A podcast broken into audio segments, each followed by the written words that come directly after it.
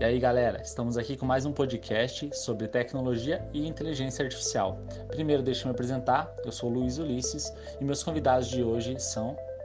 Aqui quem fala é a Giovana. Dia, boa tarde, boa noite. Aqui quem fala é o Henrique.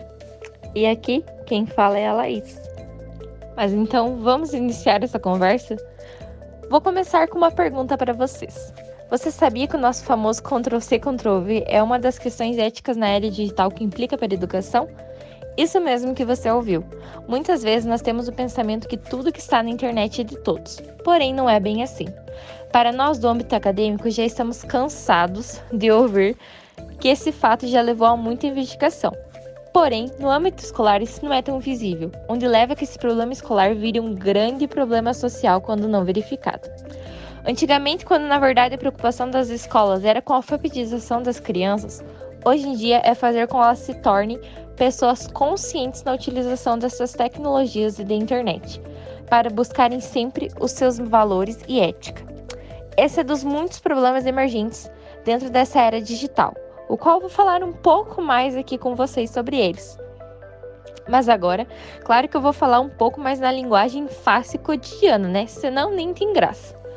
Postei uma foto no Instagram lá em 2014, ou 2015, 2016, ou até agora há pouco. Mas eu não gostei mais dela no meu feed e resolvi excluir. Será que ela realmente excluiu de tudo? Isso é um fato muito intrigante.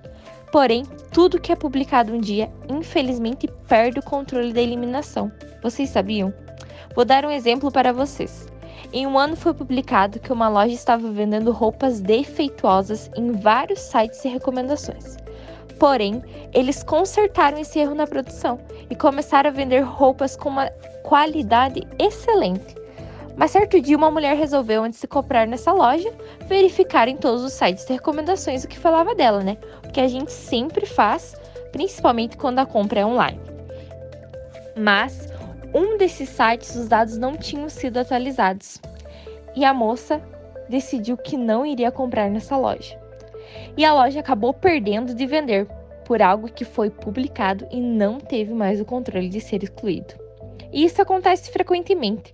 O que implica hoje em dia é que a área digital já faz parte de tudo na nossa vida. Já chegou uma proposta de emprego e o empregador verificou suas redes sociais antes? Isso é tenso, né? Por isso, tome muito cuidado antes de sair postando tudo.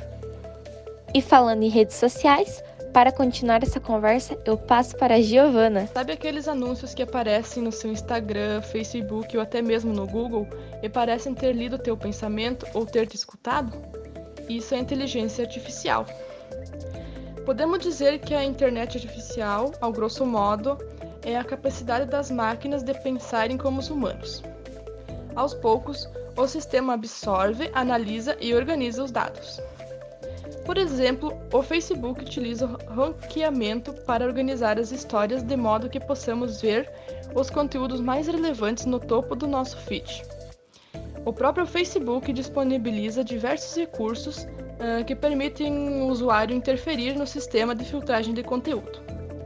Uh, as leis sobre os dados pessoais estão mudando no Brasil. Uh, por exemplo, nessa semana, o Facebook criou uma análise obrigatória de dados, onde você pode escolher adicionar seu perfil qual a sua religião, seus interesses, suas preferências políticas, entre outras coisas. Uh, se caso a pessoa escolher adicionar essas informações, eles querem ter certeza de que ela saiba que são dados considerados sensíveis pela Lei Geral de Proteção de Dados. Uh, se a pessoa decidir manter, manter tais informações, que serão usadas para personalizar seu feed, ela pode escolher para quem elas ficarão visíveis ou também deixá-las em modo público, assim todos poderão ver. Tá, agora a gente vai falar um pouquinho sobre a inteligência artificial. Como que ela está se desenvolvendo e também como que era antigamente. Vamos dar um exemplo assim. Então, o primeiro exemplo é como que ela era antigamente.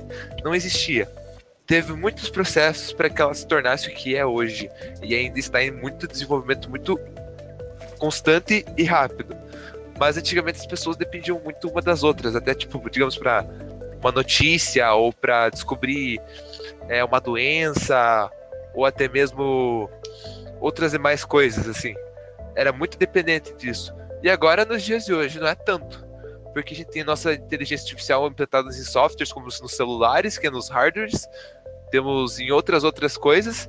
Inteligência artificial está geralmente em tudo. E agora fica muito mais fácil a gente descobrir uma notícia, a gente como que é ver o tempo, é, ver as doenças, ver qual roupa se encaixa melhor no dia, através do site, através da inteligência artificial.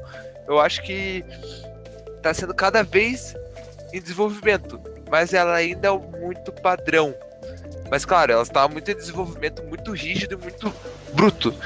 Conforme os dias de hoje, ela está muito avançada, mas ainda precisa muito de uma dependência humana para ser atualizada, corrigir dos erros e demais outras coisas.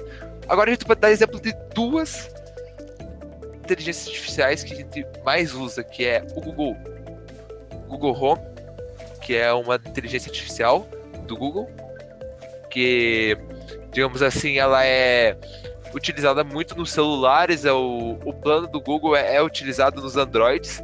Ela é uma assistente particular e principal dos celulares, ela não precisa de outra coisa para funcionar. E temos também a Amazon Alexa, que agora está sendo cada vez mais comprada, está sendo mais reconhecida, está cada vez mais aparecendo nas casas das outras pessoas. Em, em qualquer outro lugar, ela está sendo cada vez mais popular. Então, elas são duas concorrentes de alto nível. Elas têm um nível absurdo, você consegue ela consegue responder qualquer pergunta que você faz, mas ela ainda é muito dependente. Por quê? Porque ela não tem aquele filho humano. Ela, você faz a pergunta, é, a pergunta já é programada. Ela não, ela associa e tenta mandar uma, uma, resposta programada que está no seu banco de dados, os respectivos bancos de dados delas duas. Ela, é ela é mais para você ligar a luz, desligar a luz, é ligar a TV, ligar ar-condicionado, fazer essas tarefas simples. Mas ela ainda é muito dependente. Ela não tem aquele filho humano de fazer por própria vontade, e sim ela tem só, ela só analisa as palavras e tenta mandar uma resposta que já está no seu banco de dados. Mas isso é conforme o tempo. A gente vai ter muita, eu te, acredito que a gente vai ter muita tecnologia, muita uh, atualizações e tudo mais, até de celulares e, de, e da próprio inteligência artificial vai cada vez mais melhorando isso aqui. Mas ainda temos muito a evoluir e eu acredito que vai ser uma das principais coisas para o futuro que vai ajudar o ser humano e às vezes não aí é daqui uns dias, daqui uns anos não vai ser mais dependente do ser humano essa inteligência. Agora para explicar um pouquinho melhor sobre a privacidade nas mídias digitais, eu convido meu colega Luiz Ulisses. O Big Data e a inteligência artificial estão implicando em diversos aspectos éticos e legais. O tema a ser bastante discutido é na questão da privacidade em mídias digitais, onde as informações disponibilizadas pelos usuários, são geralmente resguardadas a um termo de uso quando feito o cadastramento do serviço, não tem valia em contexto de privacidade dos dados. Isso porque o aceite do termo do uso de uma organização, embora se dê localmente, não é amparado por nenhuma representação em território nacional dessa organização, potencialmente estrangeira gerando incertezas e inseguranças quanto ao uso e à manipulação de dados. É nesse âmbito que as discussões em torno dos aspectos éticos e legais tomam forma. Leis como a 12.965-2014 esclarece que aquele que coleta dados é responsável pela sua guarda. Isso significa que quem coleta será totalmente responsável pelos danos causados em caso de suposto vazamento de informações.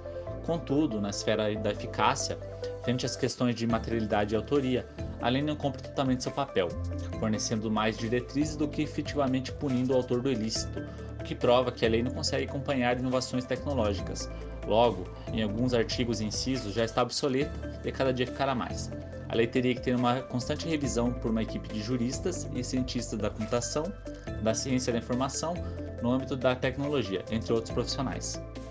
Deste modo, o alcance massivo do Big Data e da inteligência artificial merecem discussões cada vez mais abrangentes em termos de sociedade, envolvendo principalmente as redes sociais virtuais, com grande necessidade de maiores estudos que investiguem o uso das mais variadas esferas da internet, pois, dadas as fragilidades legislativas nessa área, tornam-se positivas as explorações, pois violam aspectos não apenas teóricos e éticos, bem como os humanos. E vocês, pessoal? prezam por sua privacidade no cotidiano, certo? No mundo digital, Nunca tiveram medo de acontecer algo como Edward Snowden relata no filme? Ou até mesmo a exposição de seus dados sem sua permissão? Muito obrigado e ficamos por aqui com essa reflexão.